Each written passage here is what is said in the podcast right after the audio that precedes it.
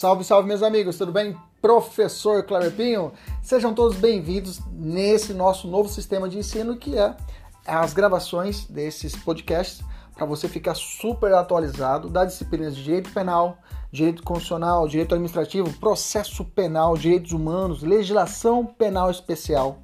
Tudo atualizado e focado para o seu concurso público e exame de ordem e, além disso, gratuita. São aulas completas. Inclusive, você pode assistir essas aulas pelo YouTube, no nosso canal, professor.kleberpinho. Kleberpinho com K. Fique à vontade, compartilhe, curta, nos ajude a engrandecer ainda mais o nosso canal. Um abraço, até mais, tchau, tchau!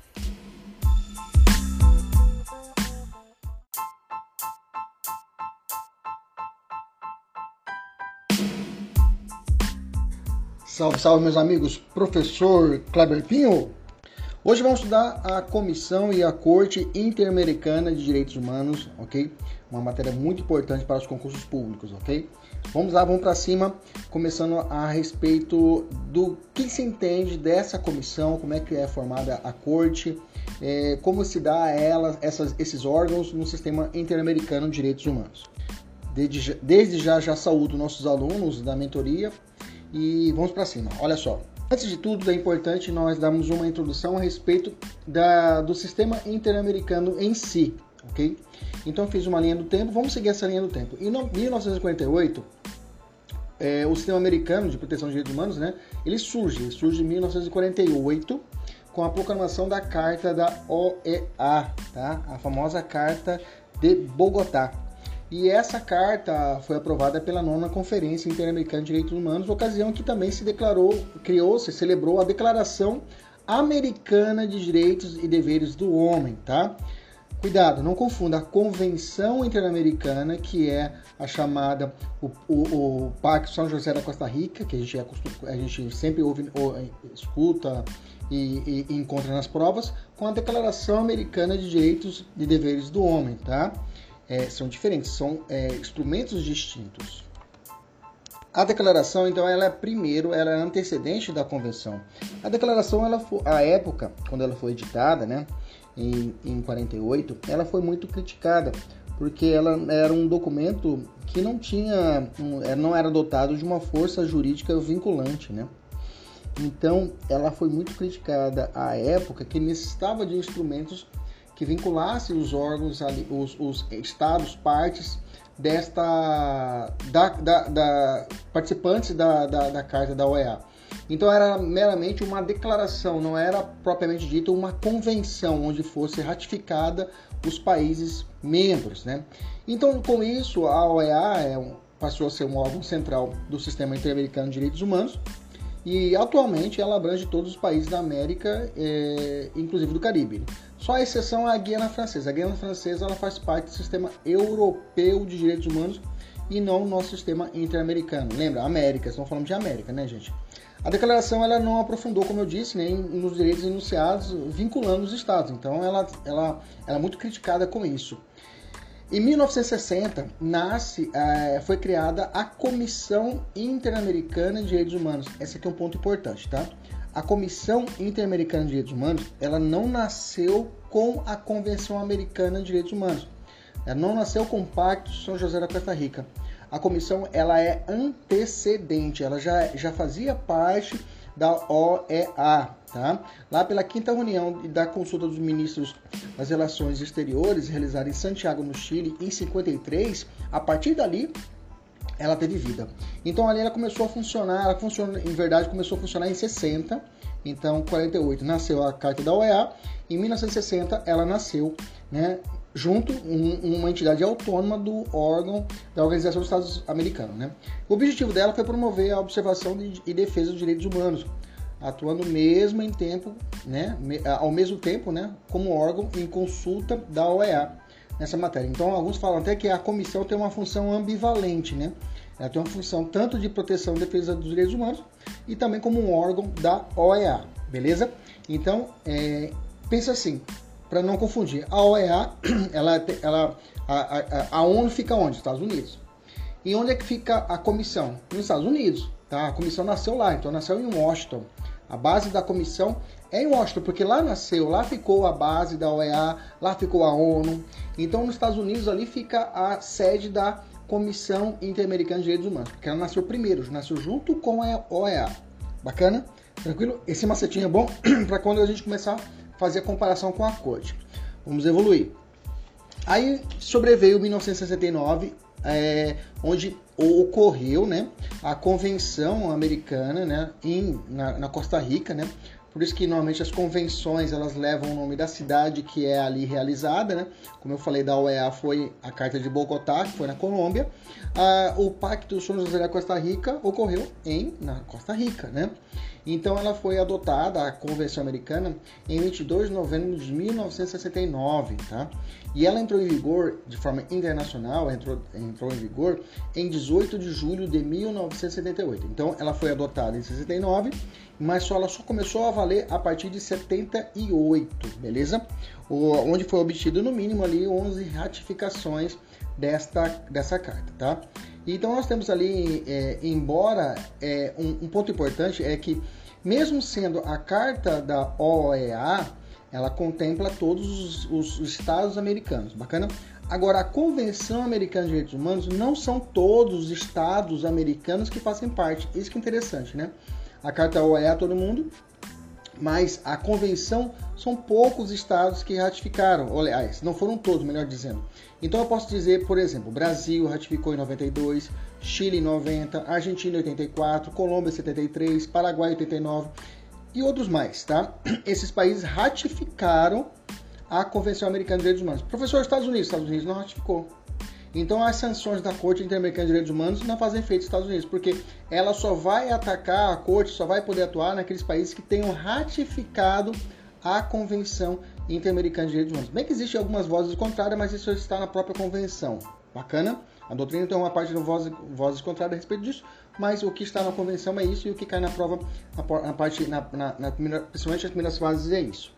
Beleza? Então, o que quer dizer? Então quer dizer que todo é, é, uma premissa verdadeira. Todo estado que faz parte da Convenção Americana faz parte da, cor, da, da, da, da OEA. Mas nem todo estado que faz parte da OEA faz parte da Convenção Americana. Beleza? Tranquilo? Beleza. Então, em 78 começou a valer a Convenção Americana de Direitos Humanos, o Pacto José da Costa Rica, a gente já conhece ele, né, aqui no Brasil. Ele, aqui no Brasil, como eu disse anteriormente, ele foi ratificado em 92, né?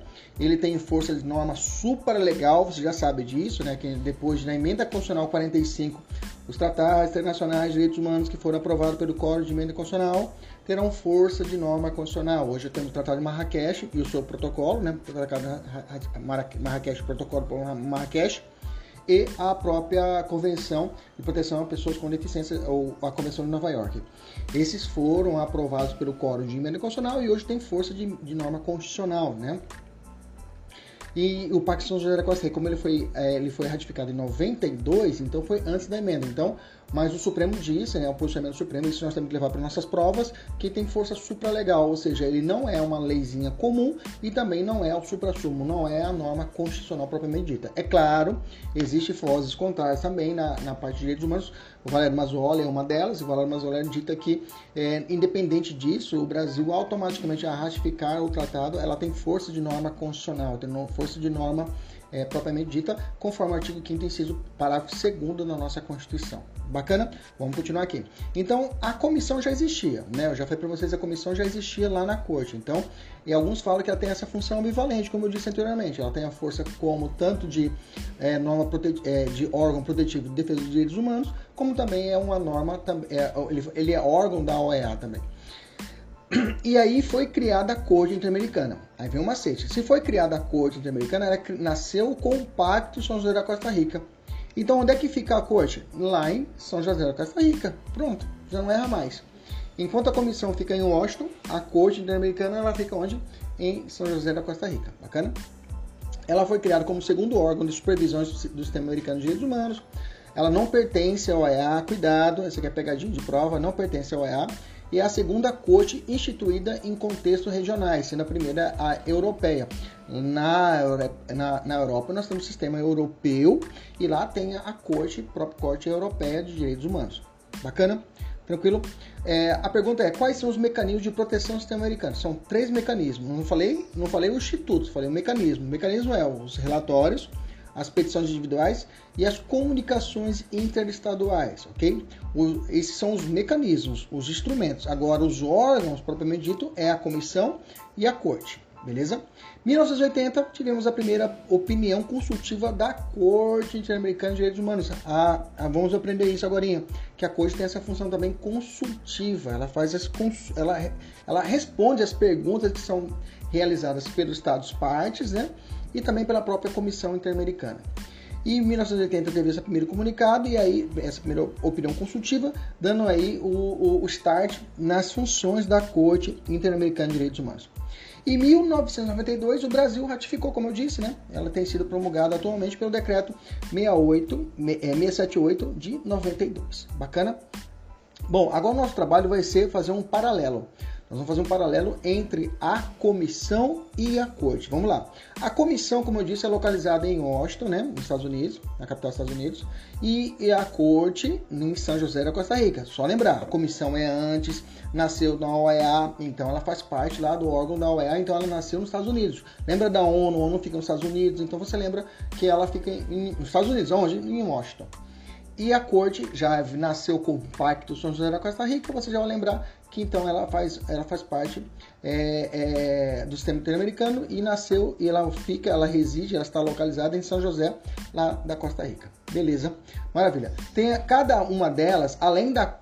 É, porque a Convenção Interamericana ela veio regulamentando, o, ela criou a comissão e a corte. Só que cada uma delas, tanto a comissão como a corte, possuem regulamentos próprios, tá? Elas possuem regulamentos próprios. Ultimamente, as provas começaram também a abordar esses regulamentos. Então, faço questão que você dê uma olhada, tá? Nesse nosso material a gente colocou algumas coisas do, dos regulamentos, mas é importante você dar uma lida. O pessoal da mentoria tem aqui o acesso, né? Tá aqui o regulamento dos, das duas. Só clicar o hiperlink aqui, você vai te remeter para esses materiais, tá? Ah, só uma lembrança, só um macetinho, né? É, é, a Convenção Interamericana ela turbinou a já existente comissão e criou a corte. Um macetinho, né? Então a convenção turbinou a já existente convenção, a comissão e criou a corte, beleza? Maravilha. Essas notas rodapé aqui são importantes. Vamos continuar. Então vamos lá. O órgão, o que, qual é a função? A, a função da comissão e, o, e a corte, eles funcionam como que é, é a, a, sua postura de órgão, né? Dentro de cada sistema, dentro do sistema interamericano. A comissão ela tem a função executiva do sistema e a corte ela tem a função jurisdicional do sistema. Ela também é tida como um tribunal supranacional. É um tribunal supranacional. Deixa eu dar um, um upgrade aqui, dar, dar, levantar o nível da aula. Tem uma teoria que dita que a Corte Interamericana seria uma quarta instância, tá? Uma quarta instância de jurisdição. Só que a, a Corte ela não leva essa essa teoria, ela não aceita essa teoria de quarta instância. Ela, na verdade, a Comissão e a Corte, elas são é, instrumentos subsidiários na verdade, a, esses órgãos são subsidiários, nós, elas funcionam como um órgão. Se deu tudo errado no sistema interno, se deu tudo errado, você vem aqui falar conosco. É mais ou menos assim. Ela não é oficialmente um sistema que faça parte daquele órgão interno. Então, então quando a gente estuda a jurisdição, a hierarquia, a gente vai bater no Supremo, que é o nosso órgão máximo. É o Supremo órgão máximo. Eu não posso falar assim, ó, além do Supremo, eu tenho ali a Corte Americana, que é a última instância. Eu não posso falar isso. A, a, a, a própria Corte não admite essa, essa teoria da quarta instância. Bacana? Beleza? Maravilha. Então, a comissão, já adiantando, ela tem mais uma, uma, uma, uma feição mais política do que jurídica. Tanto é que é muito criticado, vamos estudar isso aqui agora, um sistema de petições, que não é todo, toda a petição que chega até a corte, a, a comissão, que ela é analisada. Então existe uma crítica muito forte, principalmente do, Valério Mazzoli, a respeito disso, dizendo que a, a Comissão Interamericana ela faz um filtro do filtro do filtro mesmo. ela diz que realmente só aquelas matérias que tenham grande repercussão, repercussão digamos, é, questões indígenas, questões de desaparecimento forçado, ao, a, assim que chegam até a comissão. Então não são todas as, as situações que são analisadas pela comissão. Isso é um grande engano, né? Que as pessoas pensam que na comissão vai fazer a leitura de toda a situação lá vai ser resolvida penso que é, é, isso não é a realidade, tá? Mas isso é uma crítica que deve ser apurada e se, se, se tiver a chance você numa dissertativa apontar isso, é, é, legal você colocar. Bacana? Então vamos continuar aqui, vamos falar agora sobre é, a, quais as funções da comissão e quais as funções da corte. Vamos para cima. Como eu disse, a comissão ela tem função mais política do que jurídica, né? Ela tem a função principal de promover a observância e a defesa dos direitos humanos. E no exercício do seu mandato tem as seguintes funções e atribuições. Isso está lá no artigo 41 da Convenção. Estimular a consciência dos direitos humanos nos povos da América, formular recomendações dos governos dos Estados-membros, é, preparar os estudos ou relatórios que eles considerarem convenientes, é, solicitar aos governos dos estados que lhe propiciem informações sobre medidas que adotaram, atender às consultas que no meio da Secretaria-Geral e a Organização dos Estados Americanos lhe forem é, formularem os Estados-membros sobre questões relacionadas aos direitos humanos, dentro de, das suas possibilidades, inclusive até prestar assessoramento, tá? É, anota essa aí, marca essa aí, prestar assessoramento, tá? Ela faz essa função também, na medida da sua, das suas funções. Atuar com respeito às petições, né? E as outras comunicações, vamos, falar, vamos entender essa diferença de petição e comunicação. Apresentar um relatório anual, tá? Então veja, é uma função bem burocrática, não tem a função de julgar, condenar, estabelecer. A comissão tem essa, essa primeira análise, ela faz esse filtro. Se realmente ela observar que é necessário realmente tiver fundamento, ela faz esse filtro e remete para a corte decidir, tá? Professor, eu posso ir direto na corte, eu arrumar um advogado aqui e nas... não, não pode. Você não tem como ter um acesso direto à corte. A corte é necessário o quê? Ou é um estado ou é a própria comissão. A comissão vai fazer essa função. É... Então vamos falar já da, da, da, dessa função da corte, falei da comissão, falando da corte. Ela tem duas funções. Cuidado, tá? Ela tem duas funções. Uma função consultiva, tá? Ela tem uma função consultiva, grifa para você anota no seu caderno, função consultiva e uma função contenciosa, tá? Contenciosa vai ser uma ideia de contenção, de jurisdição, de decisão, de julgar. A consultiva é relativa às interpretações das disposições de, de outros tratados concernentes à proteção dos direitos humanos nos Estados americanos, formatada nas chamadas opiniões consultivas. Então, existem as chamadas opiniões consultivas, que são perguntas que são realizadas pelos estados para que a própria, a própria a, a, a corte solucione. Como é que se aplica isso? Como é que faz isso? Então, já, já, já ocorreram para a corte, pelo menos até hoje, né, 26 é, opiniões consultivas. Até o ano de 2020, 26 opiniões consultivas que ela já, já realizou essas, essas dúvidas a respeito de pontos da convenção. E a contenciosa são julgados, tá? São resoluções julgados, tá?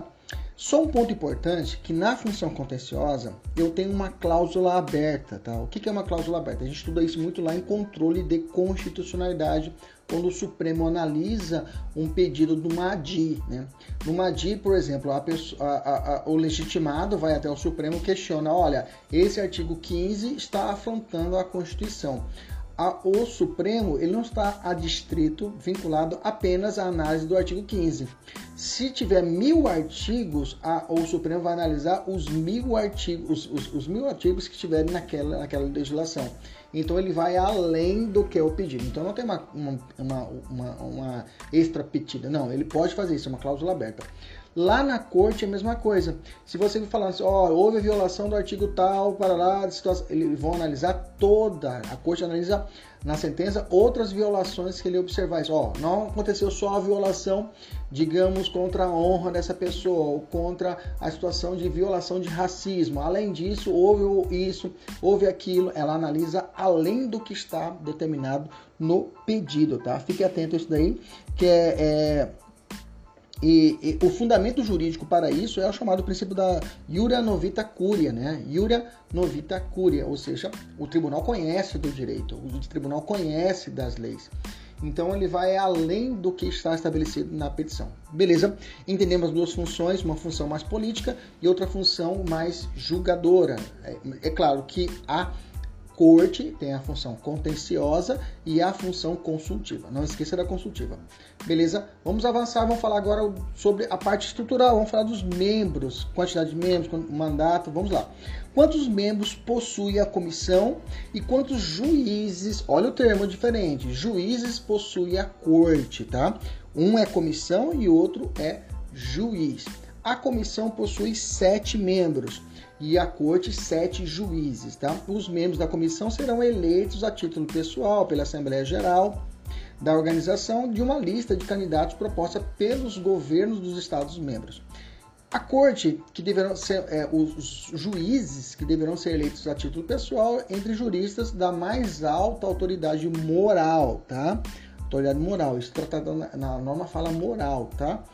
Cuidado, de reconhecida competência em matéria de direitos humanos que reúna as condições requeridas para o exercício das mais elevadas funções judiciais, de acordo com a lei do Estado, do qual sejam nacionais, ou do Estado que propuserem propuser como candidatos. Vamos estudar isso, vamos aprender isso que tem um sistema interessante. Olha só, quem que indica?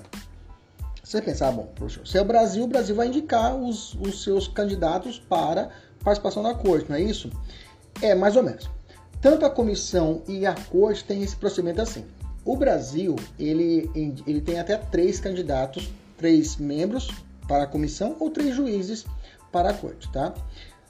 Só que é o seguinte, é, é, até três candidatos nacionais do nacionais que o propuserem ou de qualquer outro estado da Organização dos Estados Americanos. Ou seja, então o Brasil pode é, indicar três ou ele pode indicar dois brasileiros e um argentino. Pode fazer isso? Pode. Ele pode, pode indicar isso? Pode. Lá na, na corte também. Cada estado pode, pode propor até três candidatos nacionais do estado que propuserem ou de qualquer outro estado da Organização dos Estados Americanos. Então, eu posso indicar dois brasileiros e indico um argentino? É possível? É possível, tá? Continuando o raciocínio, lá na comissão, quando for proposta uma lista de três candidatos, pelo menos um deles deverá ser nacional de estado diferente do proponente, como eu disse para vocês. Lá, na, lá na, na, na, corte é a mesma coisa, tá? Tem que ter a proposta de três, tem que ter pelo menos um que seja estado diferente. Então, é, não pode fazer parte da corte mais de um nacional de um mesmo estado, tá?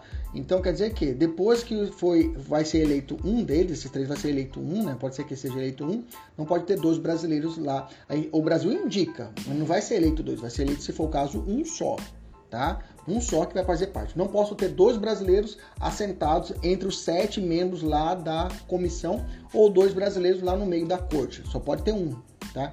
Repetindo, indico três, desses três eu indico um que é estrangeiro, tá? Que não é o brasileiro. Como ocorre a eleição? É, a eleição da comissão é feita perante a Assembleia Geral e a eleição da corte é feita em, ela, ela é estabelecida em votação secreta, né? É, pelo voto da maioria absoluta, tá? Na corte existe certinho a, a, o, o, pleito, é, votação secreta, pelo voto da maioria absoluta. Na comissão não temos essa descrição, são eleitos pela Assembleia Geral e ponto. Já na corte é um procedimento, é votação secreta, pela voto da maioria absoluta. Anota, voto secreto, maioria absoluta. Voto secreto na corte, voto secreto e maioria absoluta dos estados partes da convenção na Assembleia Geral da organização de uma lista de candidatos proposta pelos mesmos estados. Bacana? Então, na corte é votação secreta e voto da maioria absoluta. Na comissão não há, não fala, a norma não fala. Professor, qual que é o período de mandato? Quanto tempo o cara fica como membro da comissão ou como juiz da corte? Vamos lá. O, me, o mandato do membro da comissão é de quatro anos e só podem ser reeleitos uma única vez. Já o da corte são seis anos, podendo também ser reeleito apenas uma vez. Beleza? Vamos voltar para a comissão. Na comissão, é, o mandato de três membros, estou falando quando começou a comissão, tá? Um mandato de três membros é, designados para a primeira eleição expira a cabo de dois anos. Ou seja, presta atenção, dos quatro, dos sete que entraram, dois já sabem que terão um mandato apenas de dois anos, né? Apenas dois terão mandato apenas de dois anos, ok? Então, logo é, depois de, de referida eleição, serão determinados por sorteio a Assembleia o nome desses três membros, né? Então, melhor dizendo, o mandato é de três membros, melhor dizendo, o mandato de três membros expira em dois anos. Por que isso, professor? Porque dessa forma é igualzinho como é o nosso Senado. O nosso Senado, de um a dois terços, é renovado, né? Ou seja, é, quatro anos eu tenho eleição, para vaga de um senador e noutra eleição para dois. E vai assim, né? A, a, a, esse ano a eleição é para um, uma vaga de senador, na outra é para dois, mais outra para um, dois para dois, para formar o quê? Uma alternância ali no poder. Então nunca é, sai três senadores e entra três senadores. Sempre há essa alternância. Aqui a mesma coisa, eles fizeram isso daí. Falaram, bom, depois de um, um mandato de três membros vai, ser, vai expirar em dois anos. Para que possa ter eleição de dois em dois anos. Entendeu isso? Então são, então são eleitos sete para quatro anos, né? Mas a primeira eleição desses sete, três serão escolhidos pela Assembleia Geral para ter um mandato de apenas dois anos. Deixa eu corrigir aqui, apenas dois anos, né? É, ou seja, quatro membros serão mandatos de quatro anos e três membros terão mandato de dois anos. Para fazer o quê? Essa renovação dentro da casa. Beleza?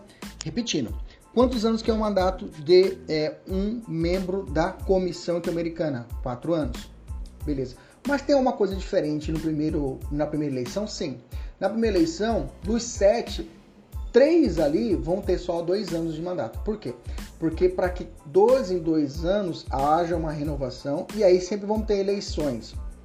Sendo quatro membros terão quatro anos e três membros dois anos. Então, dois em dois anos vão ter eleição para quatro e para três, entendeu? Ah, essa eleição é para quatro e para próximo para três e assim sucessivamente. Então, teremos eleições alternadas de dois em dois anos para preenchimento de quatro vagas e de três vagas, né? De três vagas. Deixa eu corrigir aqui. Pronto, três vagas para que haja essa sucessão, para que haja esse, esse rodízio. Na corte é o mesmo raciocínio, só que lá é seis anos. Então, é, o mandato de, de três juízes serão de três anos, né? Então eu terei, nesse caso, eu terei, são, ele, são eleitos sete para quatro anos. A eleição é de sete para quatro anos. Isso estou falando na primeira, né? Aí na primeira eleição Dentre os sete, três serão escolhidos para a Assembleia Geral para terem mandato de três anos. Então eu terei, ou seja, quatro terão mandatos de seis anos e três terão mandatos de três anos. Ou seja, assim teremos eleições alternadas de três em três anos para preenchimento de quatro, né? Quatro e três vagas, né? Quatro e três vagas de forma alternada, né? De forma alternada. Beleza? Maravilha. Vamos evoluir. Ah, é importante é, ressaltar que se caso o, um juiz, imaginemos um juiz, é, ah, dois pontos importantes. É, o juiz eleito, ele para substituir o outro cujo mandato não haja expirado, completará o período desse, caso um, um juiz faleceu, né? Durante o, o, o, seu mandato. É eleito outro. Esse cara vai preencher o período do mandato daquele que estava vigente. Ou seja, faltava dois anos para o cara terminar o mandato dele faleceu, entra esse reserva e esse reserva preenche esse período, tá? Tranquilo? É um mandato tampão. Isso é uma realidade que no Brasil também, né? a gente chama de mandato tampão, né? Ele vai tampar aquele período que faltou para o outro. Importante ressaltar que, por exemplo, eu estou eu sou juiz da Corte Interamericana de Direitos Humanos, bacana? Maravilha. Tô lá. O meu mandato é de quatro anos, tá? Na quatro anos. Gente, esse mandato de três anos e seis anos é só a primeira eleição, tá, gente? Depois que passar a primeira eleição, todo mundo tem um mandato é, de seis anos fechadinho, entendeu? Foi só para a primeira eleição que é feito esse, cálculo que eu disse para vocês, né? Para a corte, quatro terão mandato de seis anos e, pra, e três terão mandato de três anos. É só para a primeira eleição. Depois que mudou, todo mundo fica com seis anos. Só que as eleições são de dois e dois anos, entendeu? Para que propiciem a eleição de dois e dois anos, para tanto para a corte como para a comissão. Bacana? Tranquilo? Então, se eu estou lá cumprindo meus seis anos, tranquilo? Aí eu estou julgando um caso. E os casos às vezes demoram na corte. Eu, estou, eu sou o relator, estou julgando um caso. Kleber, vai acabar o seu mandato agora em, em, em dezembro do tal ano, de 2025, vai acabar o seu mandato. Putz, e agora? Estou julgando. Eu continuo, eu continuo na minha função enquanto não acabar o meu processo, esse processo que eu estiver julgando, tá? Isso é uma condição da própria convenção. Então quer dizer que os juízes que permanecerão em suas funções até o término dos seus mandatos, podendo continuar neles após expirar o respectivo prazo, funcionando nos casos que já houverem tomado conhecimento e que se encontrem em fase de sentença, tá? Então não é todo julgado. Então tem que ter um conhecimento, esteja em fase de sentença. E para tais efeitos não serão substituídos pelos novos juízes eleitos. Então eu continuo no meu cargo, se tiver na fase de sentença, beleza? E eu estou tomando conhecimento, eu estou tomando conta do processo, eu fico até o final. Bacana? Tranquilo? Vamos continuar. A sucessão, né, as vagas que ocorrerem na comissão que não se devam à expiração normal do mandato serão preenchidas por um conselho permanente de organização. É um conselho que é criado para tanto. Só que na corte não há essa, essa determinação, beleza? É uma sucessão, então a sucessão, as vagas que ocorrerem na comissão que não se davam, não se devam à expiração normal do mandato, ou alguém faleceu, quem preenche a vaga é o conselho permanente da organização, por exemplo. É, imunidade do, diplomática. O, tanto o membro da corte como da comissão, é, eles possuem, eles gozam da imunidade reconhecida aos agentes diplomáticos pelo direito internacional, né, durante o exercício do seu, do seu cargo. Então ele goza de todos os privilégios diplomáticos necessários para o desempenho das suas funções, né? Tem ter a, a mala deles é inviolável nos aeroportos, tudo isso é determinado. Eles são julgados pela Convenção de Viena, qualquer situação criminosa. Então, há uma blindagem a tudo que a gente sabe sobre imunidade diplomática que a gente estuda no Brasil são aplicados a ele. Inclusive, não podem ser responsabilizados em tempo algum das suas opiniões, né, votos e opiniões emitidos no exercício da sua função. E nós temos aqui nossos parlamentares, essa, essa proteção é a chamada inviolabilidade, né? que é a imunidade material que é dado aos nossos parlamentares. É a mesma coisa lá, só que lá aqui no Brasil a gente fala opinião, palavra e voto, né? E aqui é só fala voto e opinião. Dá para a gente fazer uma ponte para poder lembrar dos, dos, dos da, tanto da comissão, dos membros da comissão, como os juízes da Corte Interamericana. Impedimento e incompatibilidade. São juízes. A, a comissão não é juiz, professor, mas ela recebe mesmo a proteção, tá?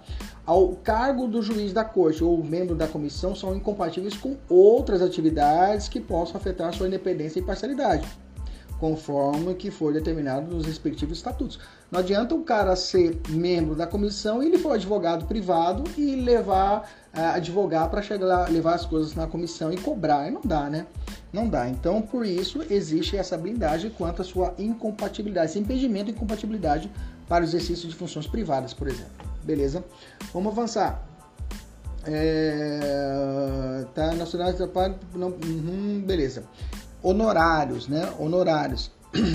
Os juízes recebem salarinho, professor? Recebem, claro, ninguém vive de vento, né? O juiz da corte, os membros da comissão receber, perceberão honorários e despesas de viagem na forma e nas condições determinadas pelos seus estatutos. Bacana? Beleza? Vamos lá. Agora vem uma parte muito importante, quero a sua total atenção, tá? Levanta da cadeira um pouquinho, para um pouquinho esse vídeo, para um pouquinho esse áudio, se for o caso, dá uma chacoalhada, faz 10 flexões aí, 30 abdominais, o que você quiser fazer, mas dá uma acordada que essa parte é muito importante. Vamos lá. Comissão e a corte e, os, e vamos falar sobre os modelos utilizados para ilegitimados, quem pode provocar a corte. Isso aqui cai como água. Vamos lá. Primeira coisa, qual é o modelo utilizado para a comissão? A comissão utiliza o chamado jus stand, né? Jus stand. Isto é, qualquer pessoa pode peticionar perante ela, veja, preenchidos os requisitos legais. Lembre-se, não é a comissão que vai julgar, não é a comissão que vai determinar, não é a comissão que vai condenar. Ela faz um juízo de admissibilidade, um juízo de prelibação, faz aquele filtro, ela dá recomendações até, e se realmente ela entender que deve ser, ela vê o mérito e sobe para a corte. Ok? Beleza? A comissão lembra que está em Washington, a corte está lá em São José da Costa Rica. Primeiro vai para os Estados Unidos, se os Estados Unidos entender, aí desce para a Costa Rica, que vai ficar a corte. Beleza? E na corte, professor, qual é o modelo utilizado? É o locus standi, tá? Locus standi. É interessante que para as cortes interamericanas, no sistema europeu, né, na corte, no sistema europeu, a Corte Europeia de Direitos Humanos, lá é utilizado os juízes estandes direto na corte. Ou seja, Kleber Pinho pode ir direto na Corte Interamericana de Direitos Humanos e. Ah, não, perdão. Kleber Pinho pode ir direto na Corte Europeia e pleitear um direito. Lá, o loco é o juiz estande na Corte Europeia. Estou dizendo já desde novembro, de desde novembro de 98. É assim. Aqui na nossa Corte Interamericana não é assim. É o locus standi, ou seja, não tem como o Kleber Pinho ir direto na corte, eu tenho que passar primeiro para a comissão, ok? Só já falando um pouquinho mais avançado, hoje a corte recebe algumas infiltrações, algumas situações, algumas uma pequena relativização, onde o jus estande, onde a parte ela pode mexer dentro da corte, ela pode atuar dentro da corte, mas não pode provocá-la. Mas, por exemplo, eu posso pedir uma medida cautelar, olha, uma medida provisória dentro da corte. Eu posso fazer algumas, algumas coisinhas, eu posso fazer algumas, alguns, alguns atos dentro da corte que parecem um juiz estande, mas o estande não. O juiz estande é quando você provoca, você vai e peticiona. Eu quero que seja que tome uma atitude, né? Na corte não é isso. Quem faz é o locus estande, ou é a comissão, ou é um estado contra outro estado beleza? Então, para fechar, comissão é o juiz estande, isto é, qualquer pessoa pode pressionar perante a corte, né? E o modelo do locus estande, pois apenas as petições apresentadas pela, são encaminhadas pela comissão, que ela vai fazer uma função de substituta processual, né? Defendendo o nome próprio em, de direito alheio, e pode chegar até a corte. Nessa hipótese, a comissão atua como uma espécie de ministério público, digamos assim. Beleza? Então vamos lá. Quem seriam então legitimados na comissão? Quem pode? Lá é o sistema pode ser de petição individual ou pode ser a chamada comunicação. A petição individual é quando é realizada de um particular contra o Estado. Já nas comunicações, estou falando na comissão, é Estado versus Estado, ok? Estado versus Estado. Estado versus Estado, como eu disse. Então, é, na petição inicial, petição individual, eu tenho quem que pode? Qualquer pessoa, grupo de pessoas, entidade não governamental, cuidado, entidade não governamental, legalmente reconhecida em um ou mais estados membros da organização. Pode apresentar à comissão petições que contenham denúncias ou queixas de violação da Convenção Interamericana de Direito Humano por um Estado parte. Veja, o cara tem que estar vinculado à convenção. Se ele não tiver vinculado à convenção, eu não posso provocá-la. Eu só posso provocar para aqueles que estejam vinculados à, convenção. Ah, os Estados Unidos violou, não posso mexer com os caras aqui na, na no sistema interamericano perante a convenção. Não tem como. Beleza? com o ingresso no sistema interamericano com o depósito do seu instrumento de ratificação dessa convenção, tá? Então, quando o, o, o Estado ele ratifica, quando o Estado ele ratifica a Convenção Interamericana de Direitos Humanos, é uma cláusula absoluta, uma cláusula obrigatória de adesão. Ou seja, quando ele falou, olha, beleza, faço parte da convenção. Automaticamente ele está aceitando o sistema de petição individual da Comissão Interamericana de Direitos Humanos. Ele está aceitando. Então, quando ele falou assim, eu quero participar da Convenção Interamericana, eu quero ficar perto desse, dessa galera aqui, essa gente boa, beleza. Automaticamente você está aceitando o sistema de petição individual, ou seja, um, um cidadão do seu país pode provocar a, a comissão de algum direito humano que está sendo violado no seu país. Bacana? É automático. Lembra que eu disse que para você legitimar, buscar a comissão, tem dois sistemas: ou é a petição individual ou é a comunicação. A comunicação é de um estado, Brasil versus Bolívia. Brasil versus Bolívia. Nesse sistema de comunicação, fique atento, é necessário a declaração expressa do Brasil. O Brasil fala: olha, eu quero participar do sistema de comunicação de Estado para Estado. Essa aqui é uma cláusula facultativa. Então quer dizer que quando o Brasil ele admitiu em 92 a a, a, a, a, comissão, a, a convenção interamericana, automaticamente ele aceitou a petição individual, mas aí ele falou de forma facultativa, ele aderiu ao sistema de comunicação entre estados. Ok? Então, a comunicação de estado para estado é necessário a adesão, não é automático. Ok? Então, o estado que alegue que o outro estado incorreu em violação de direitos humanos, ele pode solicitar isso, tá? A comissão não admitirá, é claro, nenhuma comunicação com o Estado parte que não haja feito tal declaração. Então, é necessário, né? E, professor, depois que a pessoa reconheceu o Estado parte, a jurisdição dessa corte, da comissão, ele pode cessar? Pode, né? Só cessará se houver denúncia da a Convenção Interamericana. Então, se cessar, só se tiver uma denúncia dele, né? É, a denúncia é um formato de, de, de, de, declarar ações realizadas dentro que são necessárias pelo Estado. Esse instrumento para declarar alguma ilicitude, algum erro, é através da denúncia. Ah, é, então as comunicações só podem ser admitidas, serão admitidas, as comunicações que eu estou falando agora só podem ser admitidas e examinadas se forem apresentadas por um Estado parte que haja feito uma declaração pela qual reconheça a referida competência da comissão. Isso mesmo, tá? O reconhecimento pode ser feito em qual situação, professor? No momento do depósito, ou, ou adesão, ou em qualquer momento posterior, tá? Pode ser que o, o país não admitiu a, o sistema de comunicação, que não é automático, mas depois fala, olha gente, eu quero aí admitir. As declarações sobre reconhecimento de competência podem ser feitas é, para que vigore, ele pode falar assim, reconheço por tempo indeterminado, reconheço por um período de seis meses, um ano, ou para casos específicos, tá?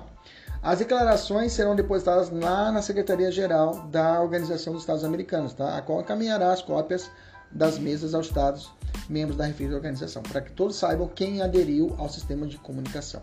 Bacana? Então, fechando. Comissão, modelo jus stand, legitimados. Petição individual, pode ser qualquer pessoa, é o, é o particular versus de Estado. Tá? Nesse sistema, a cláusula é obrigatória de adesão, ou seja, quando o país admitiu a convenção, automaticamente ele já entrou nesse sistema ok? E aí eu tenho que, é, e já o sistema de comunicação, ela é facultativa. Bacana? Do outro lado, a corte. A corte é o modelo locus standi, pois apenas as petições apresentadas pela comissão, como eu já disse, né?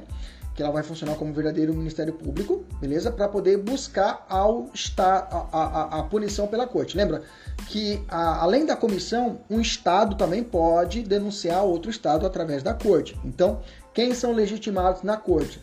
é, são os estados partes e a, e, a, e a comissão, tá?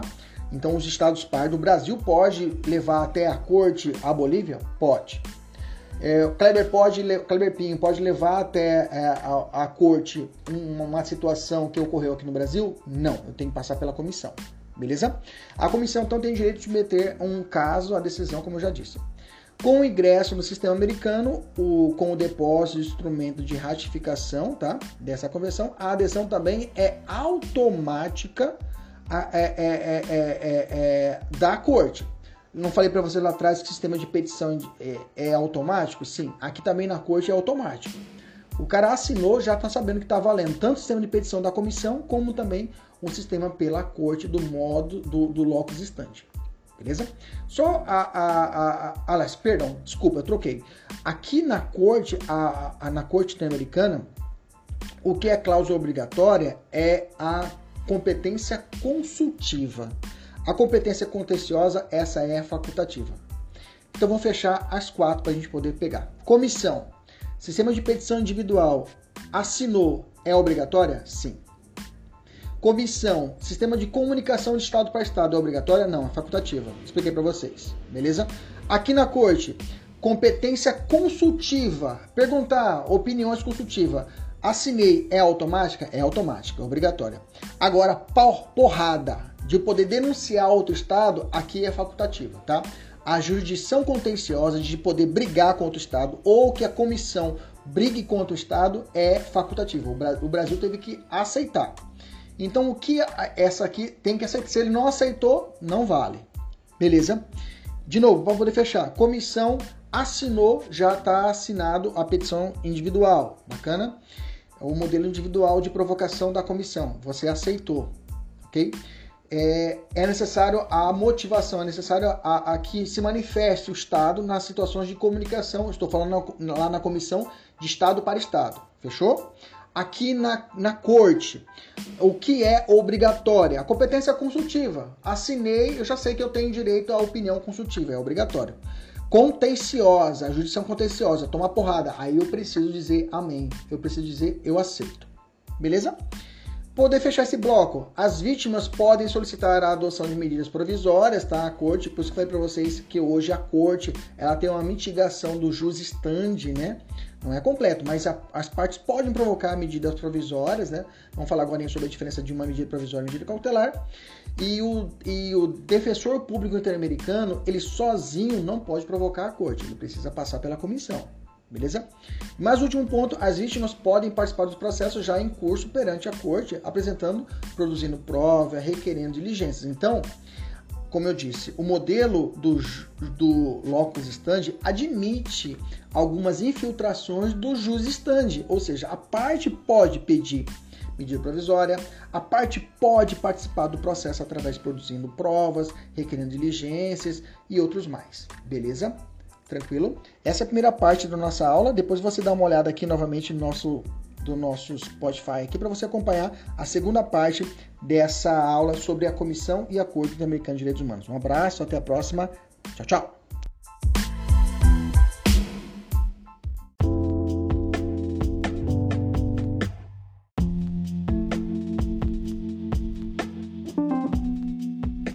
Salve, salve, meus amigos! Professor Kleber Pinho.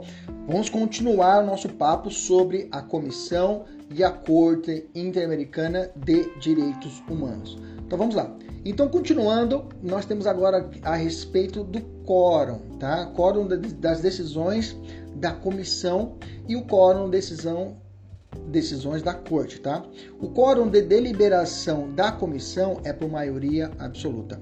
Já o quórum de deliberação da corte são cinco juízes. O quórum de votação da comissão é maioria absoluta também.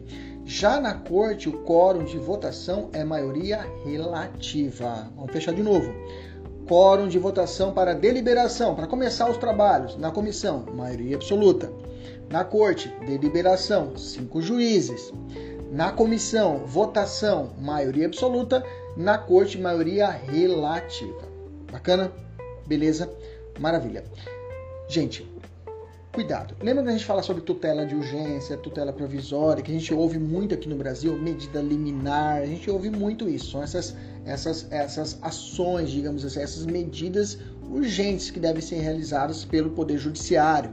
Né? Na comissão e na corte também existe essas medidas, só que levam nomes diferentes, tá? Na, na comissão são chamadas medidas cautelares na corte de medidas provisórias. Professor, como é que eu vou decorar? Grava assim, ó. É, a comissão age com cautela. Pronto, tá aí o macete. A comissão age com cautela. Já sabe, medidas cautelares, quem faz? A comissão.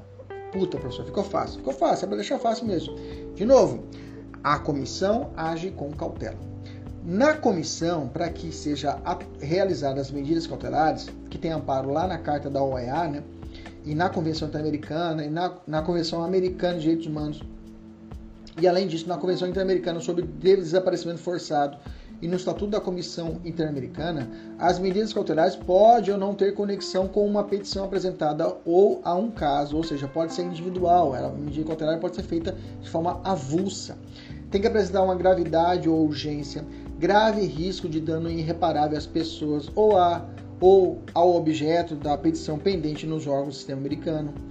Antes de decidir, a comissão pede ao Estado envolvido informações relevantes, salvo no caso em que a eminência do dano potencial não admita demora, né?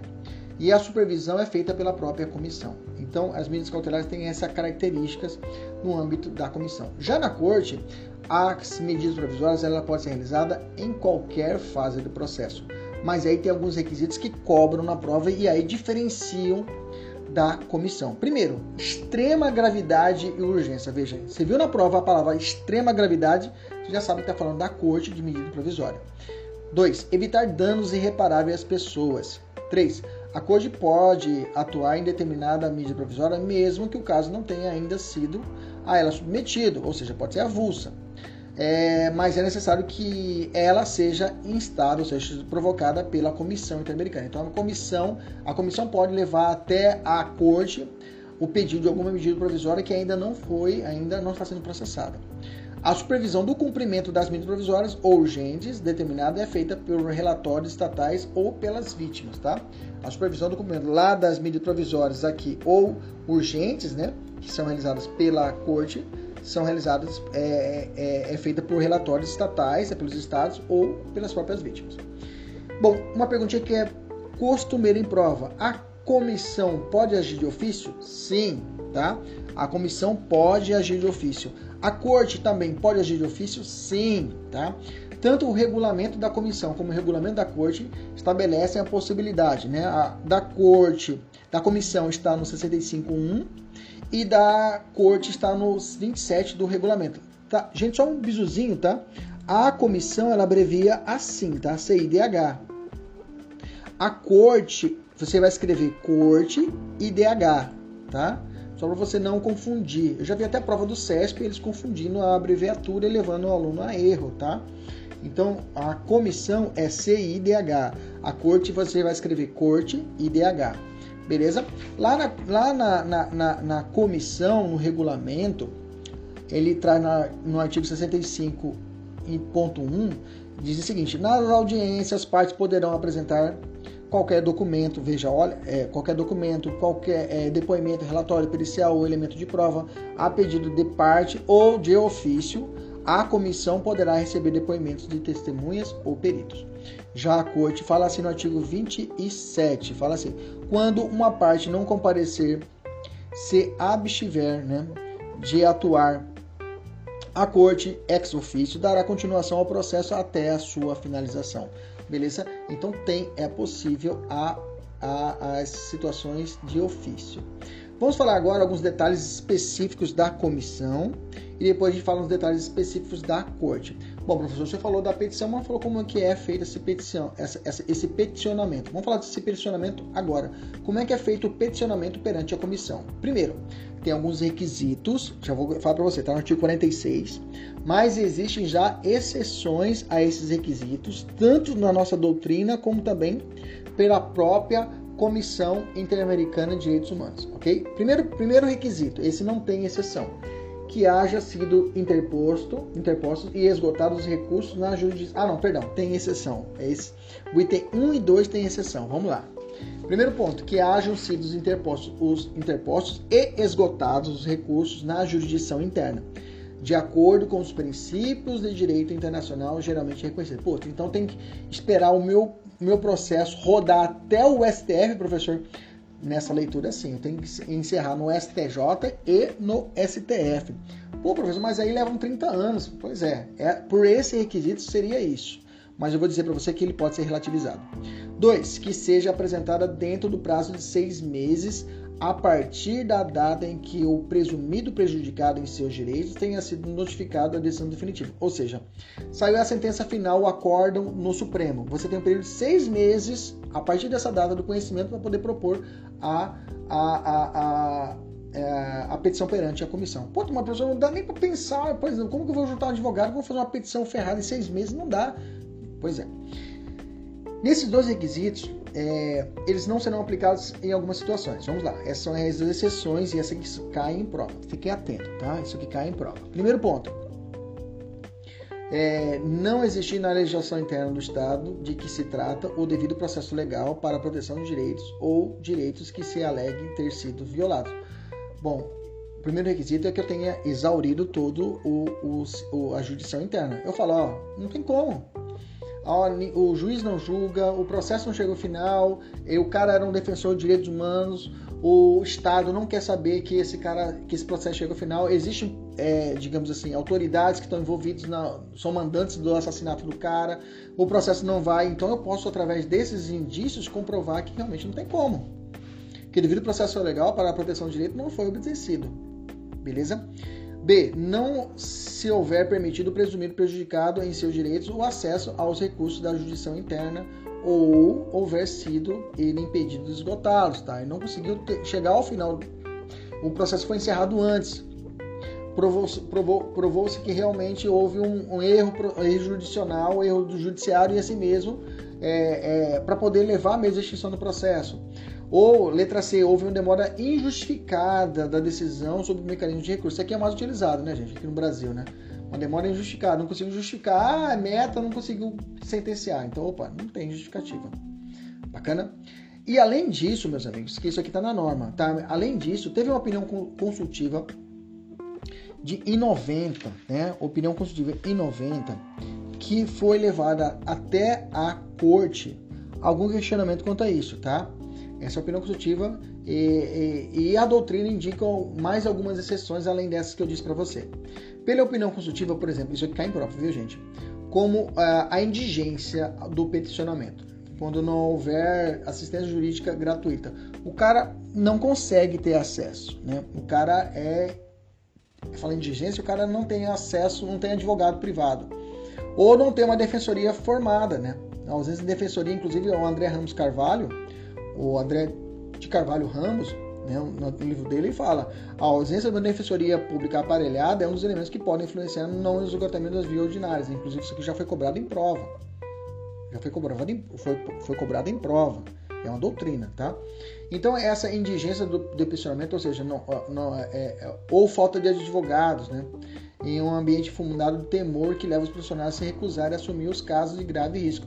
Ah, professor, aqui no Brasil pode ser que aconteça, mas vai na Venezuela. Os caras lá não querem saber de peticionar contra o Estado, né? Sabe que depois pode ter o risco de morrer. Né? Então, nesse caso, há essas exceções, né?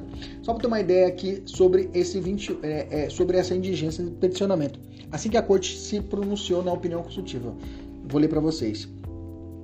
Visto o exposto, a resposta a essa pergunta é que se o indivíduo requer efetivamente assistência legal para proteger um direito garantido pela Convenção e sua indigência o impede de obtê-la, fica dispensado de esgotar os recursos internos. Tá?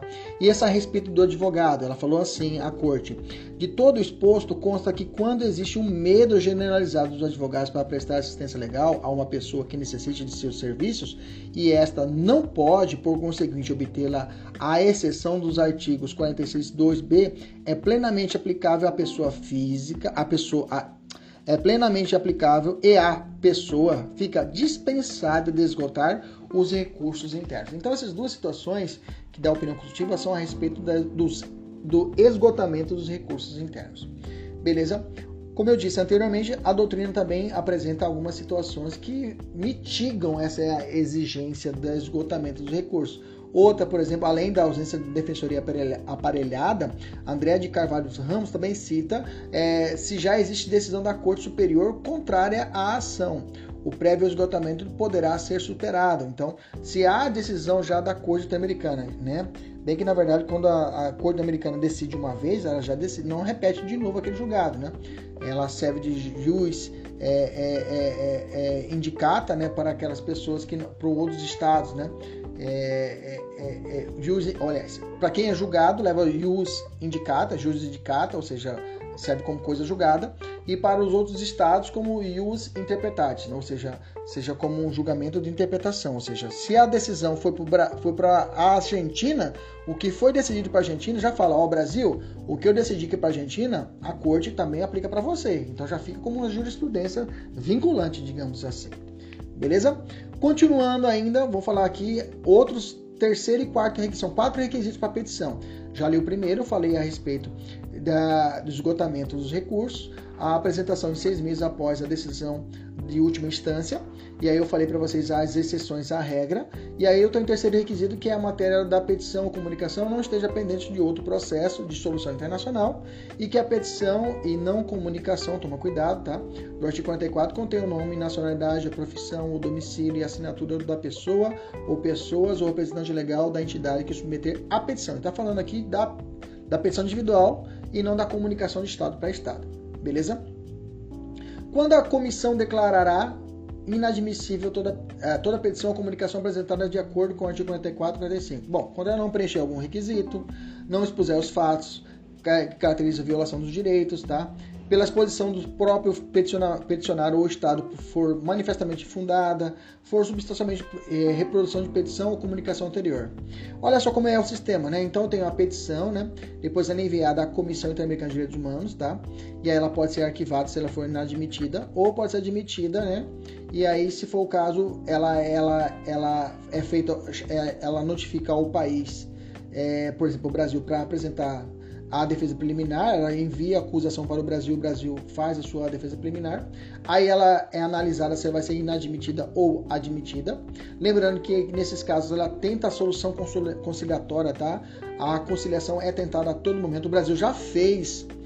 Assista a nossa aula de, de, de julgados da Corte Americana e lá tem um julgado que eu vou explicar para vocês que o Brasil já fez acordo, dois acordos já perante a comissão, já matou o processo na comissão. Depois de admitida, é feito um relatório de admissibilidade, aí o Brasil realmente aí faz sim a defesa propriamente dita, né? A defesa de mérito, né? Aqui ele faz a defesa preliminar, aqui faz a defesa de mérito. Depois ela pode ser julgada improcedente e arquivada, ou é procedente e é feito um relatório de mérito, né? Teve questões que o Brasil fez relatório, o Brasil tomou o relatório de mérito aqui, o Brasil nesse momento fez o acordo, tá? É, no relatório de mérito é feita uma recomendação ao Brasil, né? Muitos, muitos processos eles morrem aqui, tá? Eles não vão para a corte, eles morrem aqui nas recomendações feitas ao Brasil. Depois disso, o Brasil remite relatórios de cumprimento das recomendações. Depois, se foi cumprido com satisfação essas recomendações ou é arquivado o processo, se foi cumprimento insatisfeito, aí é publicação no relatório anual e é feito o envio à Corte Americana. Então o Brasil normalmente não é condenado, ele é recomendado para ele poder cumprir algumas missões. Ó, tem que fazer isso, fazer isso. Maria da Penha, é um exemplo, recebeu recomendações. O Brasil está tentando cumprir. Se caso não cumprir, não vamos explicar a respeito disso, ele pode tomar o quê? Uma, um processo junto à corte. Beleza? O primeiro pedido de informação não há prazo, tá? Ficando a critério da comissão, tá? Então, esse pedido de informações não há prazo nesse primeiro envio aqui. Cabe recurso do arquivamento da petição ou comunicação perante a corte, com que em regra não, tá? A decisão sobre o arquivamento será definitiva, como indica o artigo 42, inciso 3 do regulamento, tá?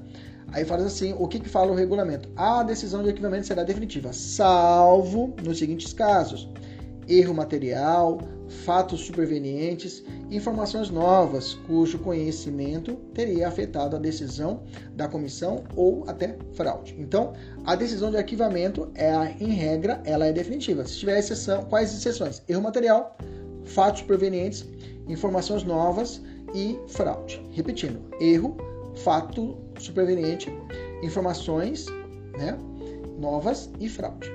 Quem peticionou pode existir? Sim, tá? A corte permite isso, lá no artigo 44 do regulamento da Corte, da Comissão Interamericana de Direitos Humanos. Estou falando de comissão, perdão. Tá? A comissão é, possibilita o que? O, a, a, a, o, a desistência. Fala assim o artigo 41. O peticionário poderá desistir de sua decisão, de sua petição, ou caso a qualquer momento devendo, para tanto, manifestá-lo por instrumento escrito à comissão.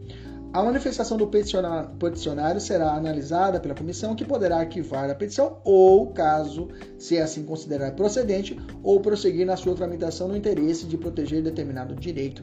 É óbvio que às vezes a pessoa está sendo forçada pelo Estado a desistir e aí a comissão, identificando isso, ela continua os trâmites.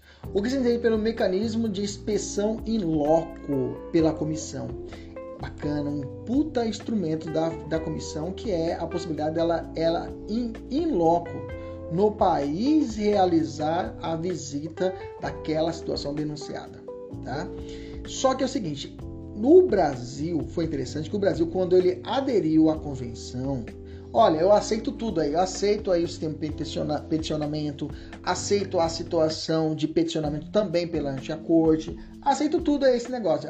Aceito também perante a comissão as situações das comunicações, aceito tudo. Só que essa parada de dispensão em loco, essa daí vão fazer uma ressalva. E o Brasil fez essa ressalva, ele colocou lá em 92 e falou o seguinte: olha, fez a seguinte declaração interpretativa sobre o artigo 43 e 48, a letra D. Falou assim: o governo brasileiro entende que os artigos 43 e 48, a linha D, não incluem o direito automático de visitas e inspeções, in loco, da Comissão Interamericana de Direitos Humanos, as quais dependerão de anuência expressa do Estado. Ou seja, o Brasil falou assim: olha, eu aceito tudo mais. Para você chegar aqui, aqui na nossa casa, abrir a porta e ir entrando, não, pede para mim. Começa com, conversa comigo antes. E aí, se, der, se eu autorizar, você entra. Só que mesmo assim, o Brasil, ele, o Brasil, ele convidou, na verdade. Ele, o Brasil convidou a corte em 2000 e, 2018, tá? A, a, a, perdão, a comissão, a Comissão Americana de Direitos Humanos realizou uma visita no Brasil em, de 5 a 12 de novembro de 2018, em uma função de um convite por parte do Brasil enviado no início de 2018, tá? E aí a comissão expediu uma puta recomendação de ponta a ponta, tá? A respeito das situações que ele encontrou aqui no Brasil. Nós vamos dar essas recomendações aqui no nosso curso, beleza? O que se entende pelo Fundo de Assistência Legal do Sistema Interamericano de Direitos Humanos? Tá? O artigo 4 do regulamento da, da Comissão Interamericana fala o seguinte: ó, os recursos do benefício de assistência legal e que se refere ao regulamento destinam-se à coleta e ao encaminhamento de documentos probatórios, bem como as despesas relacionadas com o comparecimento da suposta vítima, testemunha e peritos à audiência da comissão e com outras despesas que, que a comissão julgar pertinentes para o processamento de uma solicitação ou de um caso. Então seria mais ou menos um fundo que o, a, o sistema pode ofertar àquelas pessoas para que ela possa comparecer, a vítima, as testemunhas possam comparecer até a comissão, ou seja, até o Washington DC. Beleza? Detalhes a respeito da corte, tá? Vamos falar alguns detalhes a respeito da corte agora. Vamos lá. É, cabe a amicus curiae na corte interamericana? Sim, viu gente? O regulamento da corte possibilita os chamados amigo do tribunal, ou seja, entes, autor, é, entidades é, é, que se sintam legitimados para participar dessa da, da, análise do julgamento perante a corte. Tá? Aqui no Brasil nós temos a possibilidade amigos curi, né, que é amigos do tribunal, né? Que é, é, de grande importância a participação do amicus curiae dentro dos julgados, que traz até aquela teoria, a teoria dos intérpretes abertos da Constituição de Peter Haberley, né?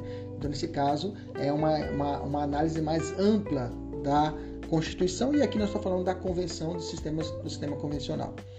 É, qual é o efeito da sentença? Após a sentença, inicia o âmbito, no âmbito da própria corte a supervisão do cumprimento, tá? É, conforme disposto no artigo 69 do regulamento da Corte Americana de Direitos Humanos, a qual ocorre por meio de apresentação de relatório pelo Estado condenado e das observações pelo meio das vítimas ou de seus representantes. É importante observar que não há previsão de qualquer sanção para o país que não cumprir as sentenças proferidas pela Corte Americana, tá? cabendo aos próprios estados condenados a definir se irão ou não cumprir as condenações. Tá? Isso é muito criticado, mas é, é essa é a função dela. Ela não vai obrigar, não vai ter uma condenação. Manda prender o presidente daquele país, não tem como, tá? Qual o recurso cabível da decisão da corte, tá? A decisão da corte, grava, é definitiva e inapelável. Isso cai em prova, cai muito, prova objetiva principalmente, tá? Cabe tão somente embargos de declaração, tá? Grava isso. Cabe tão somente embargo de declaração. Mas é igual o nosso Supremo. Nós temos também, a, no Supremo nós temos uma decisão, temos embargos infringentes, tá? Ainda é discutido a respeito disso questões penais, né? Dentro do Supremo. Mas é, para a corte, a decisão é definitiva e inapelável. O máximo que se pode é o é, embargo de declaração. Tá? Os embargos, inclusive, devidos em quais casos? São de, é, em caso de divergência sobre sentido ou alcance da sentença a corte interpretá-la inter, interpretá a pedido de qualquer das partes, desde que o pedido seja apresentado dentro do período de 90 dias a partir da notificação da sentença. Tá? O prazo dos embargos é de 90 dias. Os estados partes é, na convenção compromete a cumprir a decisão. Isso que eu falei lá atrás. Em todo em que forem partes, a parte de sentença que determinar a indenização compensatória poderá executar no país respectivo processo interno vigente para execução da sentença contra o Estado, tá certo? É importante que a decisão, às vezes, ela também tem um indenizatório, ela pode ter uma situação de. É, ela pode determinar a estabelecer uma estátua da pessoa, ela pode estabelecer a determinar que seja é, retificado os anais daquele, daquela, da história daquele país. Então ela tem essa, essa característica, não só indenizatória, viu gente? A decisão vincula o Estado condenado a cumprir? Sim, já falei, né? A decisão da Corte tem, tem caráter vinculante em todos os órgãos da Justiça Nacional, onde o país são livres, onde os países são livres e no pleno exercício de sua soberania voluntariamente admitindo a obrigatoriedade por prazo determinado da competência do Tribunal Interamericano, aplicação e interpretação da Convenção da América. Eu já falei lá atrás, é isso, né? A sentença proferida pela Corte tem caráter normativo para que o que, para os que reconheceram a Convenção vinculando o entendimento e a atuação de todos os órgãos componentes do sistema de justiça criminal. Ou seja, todo órgão deve obedecer a essa decisão. Mas como eu disse para vocês, é, não tem um sistema de contencioso, um sistema de obrigatória de execução da sentença, digamos assim, como temos no Brasil. Vão bloquear os bens do país, não tem como. Gente, cuidado, tá? A decisão, a decisão vincula outros países vinculados à convenção? Sim, tá? Vincula no sentido, como eu disse para vocês, a, a, ele vai fazer a chamada res interpretada. Então, para aquele país que não tomou a condenação, para ele vai ter efeito res interpretada. Para o país que tomou a condenação, ela vai ter efeito de res judicata. Tá? Grava isso daí que é importante em prova. Res interpretada é feito para todos os países que estão vinculados à convenção e res judicata para aquele país que levou a condenação.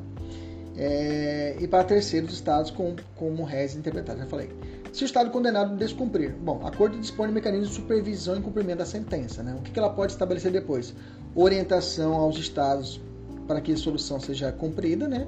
E informação à Assembleia Geral da OEA sobre o ocorrido, fazendo recomendações pertinentes para que sejam tomadas providências necessárias, ok? Então ela vai ter essa. É, inclusive, tá no artigo 65 fala assim: a Corte submeterá a consideração de, da Assembleia Geral da organização, em cada período ordinário de sessões, um relatório sobre suas atividades no ano anterior. De maneira especial e com as recomendações pertinentes, indicará os casos em que o Estado não tenha dado cumprimento às suas sentenças, ok? A ocorrência de conflito armado exclui a jurisdição da corte no que se refere a violações eventualmente praticados? A resposta é não, tá? Mesmo existindo, existindo um conflito armado, a competência da corte continua normalmente. Beleza? Espero que tenham gostado. Até a próxima. Tchau, tchau.